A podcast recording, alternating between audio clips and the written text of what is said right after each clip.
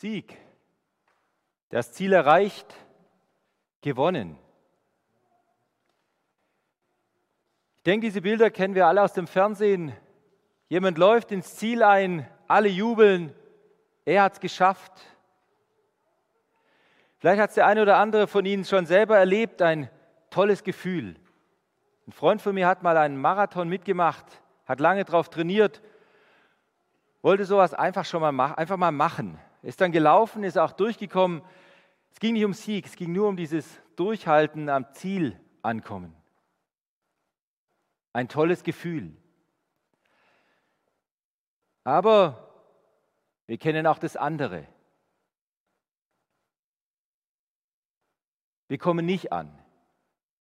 Ich habe meine Bekannte in Freiburg besucht. Ich hatte vorher im Internet die Fahrtroute gecheckt, aber nicht ausgedruckt, habe gedacht, das finde ich schon. In Freiburg habe ich dann nirgends das gefunden, was ich im Kopf hatte. Mir fiel ein, ich habe eine Karte im Kofferraum, Startplan von Freiburg, aber ich war faul, zu faul anzuhalten, das finde ich schon. Irgendwann war ich dann fast an der Stadtgrenze von Freiburg, also durch die ganze Stadt durch, und dann habe ich aufgegeben. Habe die Karte rausgeholt und ruckzuck war ich am Ziel. Ohne Karte geht's nicht. Ohne Anleitung komme ich nicht ans Ziel. Und um ans Ziel kommen, soll es uns heute Morgen gehen. Wie kann ich durchhalten? Wie komme ich ans Ziel? Auch in meinem Leben. Wie bleibe ich nicht irgendwo auf der Strecke liegen? Wie komme ich auch als Christ, als Christ ans Ziel bei Gott? Und da ist die Erfahrung mit dem Stadtplan wichtig. Ich komme nur ans Ziel, wenn ich nach Anleitung fahre. Wenn ich die Anleitung nicht links liegen lasse. Wir haben heute einen Predigtext, der aufzeigt, dass es vier Möglichkeiten gibt, mit Gottes Anleitung für unser Leben umzugehen. Gottes Anleitung für unser Leben, wie wir es in der Bibel finden, wie wir es in Predigten finden, überall, wo Gott zu uns redet. Und vier Möglichkeiten gibt es nach unserem Text heute oder unser Text zeigt uns vier Möglichkeiten auf, wie wir mit dieser Anleitung Gottes für unser Leben umgehen können. Ich lese uns dazu aus Lukas 8, die Verse 4 bis 15. Als wieder einmal eine große Menschenmenge aus allen Städten zusammengekommen war, erzählte Jesus dieses Gleichnis. Ein Bauer säte Getreide aus. Dabei fielen ein paar Saatkörner auf den Weg. Sie wurden zertreten und von den Vögeln aufgepickt. Andere Körner fielen auf felsigen Boden. Sie gingen auf. Aber weil es nicht feucht genug war, vertrockneten sie. Einige Körner fielen zwischen die Disteln in denen die junge Saat bald erstickte. Die übrige Saat aber fiel auf fruchtbaren Boden. Das Getreide wuchs heran und brachte das Hundertfache der Aussaat als Ertrag. Hört genau auf das, was ich euch sage. Später fragten ihn seine Jünger, was er mit diesem Gleichnis sagen wollte. Jesus antwortete ihnen, euch lässt Gott die Geheimnisse seiner neuen Welt verstehen. Zu allen anderen aber rede ich in Gleichnissen. Denn sie sollen sehen, aber nicht erkennen. Sie sollen hören, aber nicht verstehen. Euch aber will ich das Gleichnis erklären. Die Saat ist Gottes Botschaft. Der Mensch, bei dem die Saat auf den Weg fällt, hat die Botschaft zwar gehört, aber dann kommt der Teufel und nimmt ihm die Botschaft aus dem Herzen, damit dieser Mensch nicht glaubt und gerettet wird. Wie felsiger Boden ist ein Mensch, der die Botschaft hört und mit großer Begeisterung annimmt, aber sein Glaube hat keine starke Wurzel. Eine Zeit lang vertraut dieser Mensch Gott, doch wenn er, seines Glauben, wenn, wenn er wegen seines Glaubens in Schwierigkeiten gerät, wendet er sich wieder von Gott ab. Der von Disteln überwucherte Boden entspricht einem Menschen, der die Botschaft zwar hört, bei dem aber alles beim Alten bleibt. Denn die Sorgen des Alltags, die Verführung durch den Wohlstand und die Jagd nach den Freuden dieses Lebens ersticken Gottes Botschaft, sodass keine Frucht reifen kann. Aber es gibt auch fruchtbaren Boden. Den Menschen, der Gottes Botschaft bereitwillig und aufrichtig annimmt. Er bewahrt sie im Herzen und lässt sich durch nichts beirren, bis sein Glaube schließlich reiche Frucht bringt. Das Erste, was in unserem Gleichnis auffällt, ist, überall fällt das Korn hin. Auf alle vier Feldbereiche fliegt der Samen. Nur ist die Reaktion darauf unterschiedlich. Ein sehr wichtiger Punkt. Jeder von uns hat Gottes Reden schon mal gehört. Mit den Konformanten haben wir letzten Mittwoch das mal geübt. Wie können wir Gottes Stimme hören? Und als Einstiegsfrage war, wo habe ich denn Gottes Stimme schon mal gehört? Jeder von uns hat Gottes Reden schon mal gehört. Jeder. Vielleicht ist es schon lange her, sehr lange vielleicht. Vielleicht war es schon vor vielen Jahren mal im Konformantenunterricht, wo Gott etwas zu ihnen gesagt hatte. Wo Gott etwas gesagt hat, das sie dann völlig verdrängt oder beiseite geschoben haben. Vielleicht ist es schon lange her, vielleicht ist es aber auch erst letzte Woche gewesen. Aber jeder hat Gottes Reden schon mal gehört. Weil jeder von uns Gott sehr, sehr wichtig ist. Weil Gott mit jedem von uns immer wieder neu Kontakt aufnehmen möchte. Gott liebt jeden von uns, wie wir es auch im Wochenspruch schon gehört haben. Das ist das Gesetz Christi. Er liebt uns. Jeden von uns hat Gott unendlich lieb und so redet Gott zu jedem von uns. Er will mit jedem von uns immer wieder neu Kontakt aufnehmen. Ein ganz wichtiger Gedanke. Gott hat jedem von uns, zu jedem von uns schon gesprochen. Jetzt ist aber eben nur die Frage, was ist daraus geworden? Gell, manchmal stecken wir in einer tiefen Krise. Krankheit, Berufsfragen, Beziehungsprobleme. Und wir haben das Gefühl, Gott redet nicht mehr mit mir. Gott redet nicht mit mir. Ich stehe ganz allein da. Selbst Gott ist es egal, wie es mir gerade geht. Selbst Gott ist es egal, dass ich nicht weiter weiß. Kennen Sie das? Und jetzt lesen wir hier, ein Bauer säte Getreide aus. Ein Bauer sät auf seinem Feld Getreide aus. Überall fällt es hin. Überall. Gott hat schon zu dir gesprochen.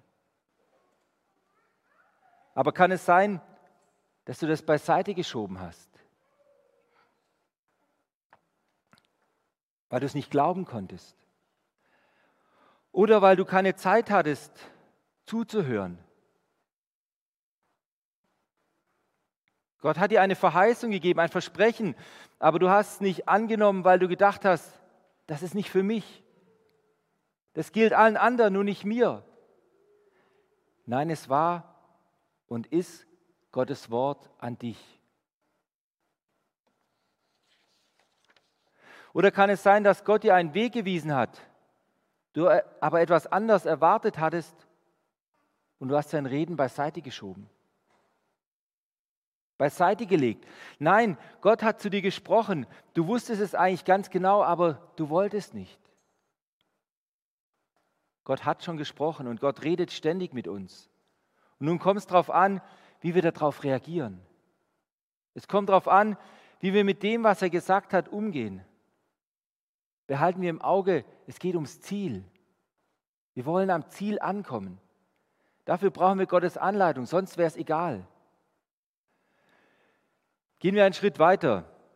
Es ist schon faszinierend, wie genau Jesus uns Menschen kennt. Alle drei Situationen, die Gottes Reden zu uns hindern oder wegnehmen können, kenne ich an mir persönlich und ich denke, Ihnen wird es da nicht viel anders gehen. Da ist die erste Situation, das Korn fällt auf den Weg. Übertragen, Gottes Reden kommt zwar bei dir an, aber dann nimmt der Teufel es dir gleich wieder weg.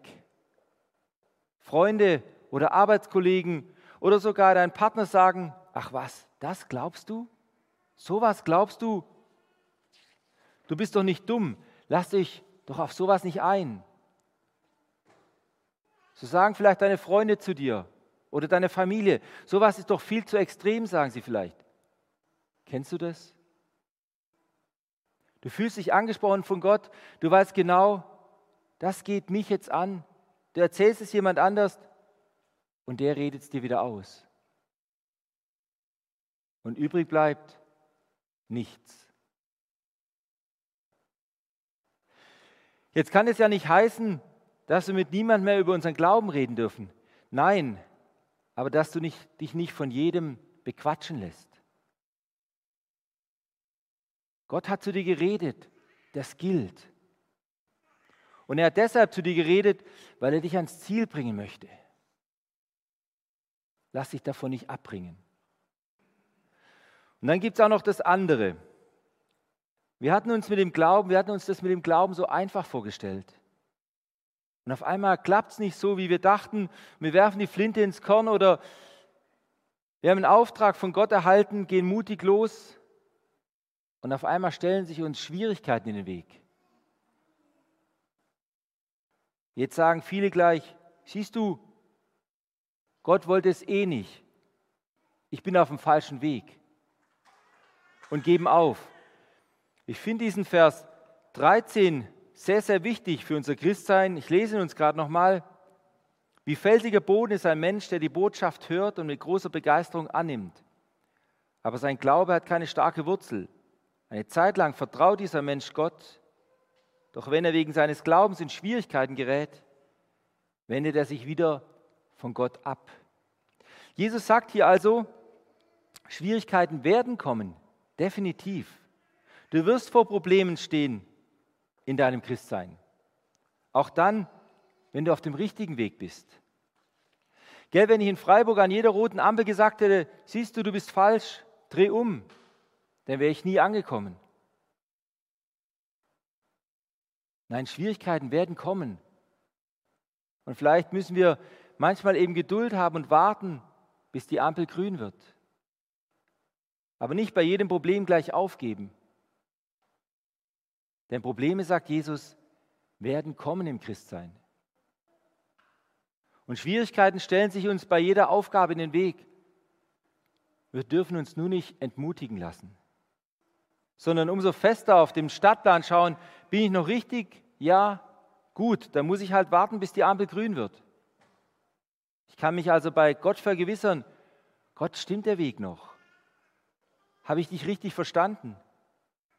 War das deine Stimme?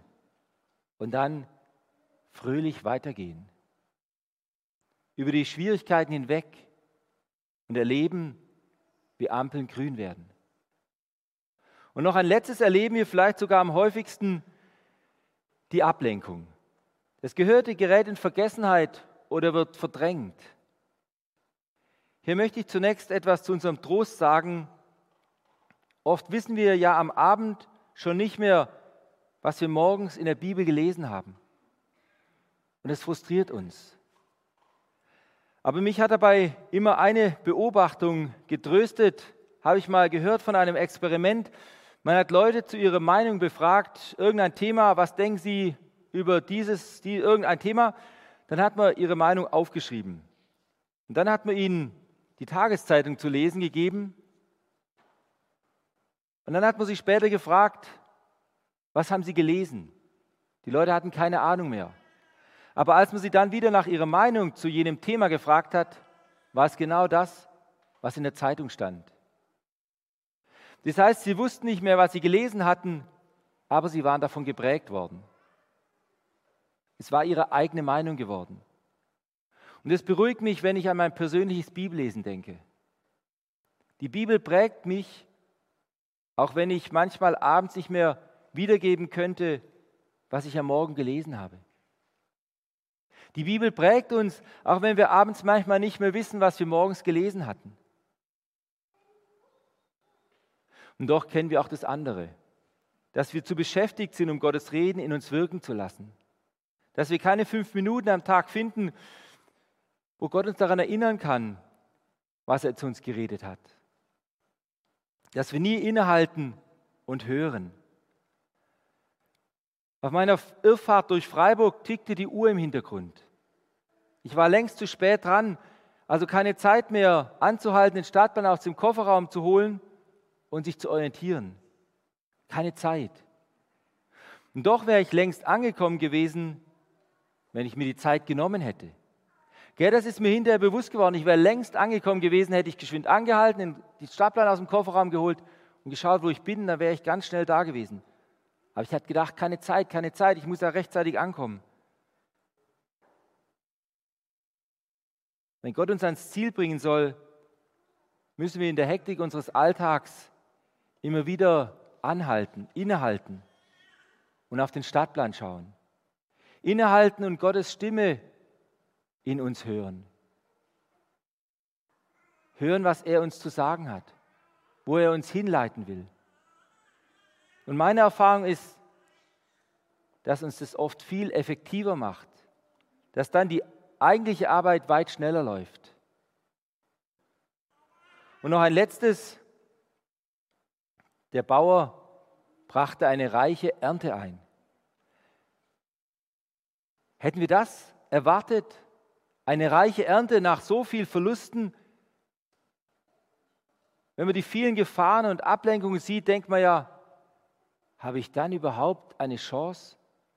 Kann ich dann je ans Ziel kommen? Ja, du kannst. Das Bild von der reichen Ernte ist ein Bild des Versprechens, ein Bild der Verheißung. Gott verspricht dir, trotz aller Gefahren und Verluste kann mein Wort bei dir ankommen. Du kannst selbst entscheiden. Viele werden am Ziel ankommen. Es gibt eine reiche Ernte. Bist du dabei? Es hängt davon ab, wie ernst wir Gottes Reden nehmen. Wenn wir uns von Jesus warnen lassen, dann werden wir ans Ziel, am Ziel ankommen. Wenn wir uns von Jesus leiten lassen, werden wir am Ziel ankommen. Wir alle haben die reelle Chance. Gott spricht zu jedem von uns. Wenn ich mir sein Reden nicht nehmen lasse, dann werde auch ich ins Ziel einlaufen. Das wünsche ich uns allen. Amen.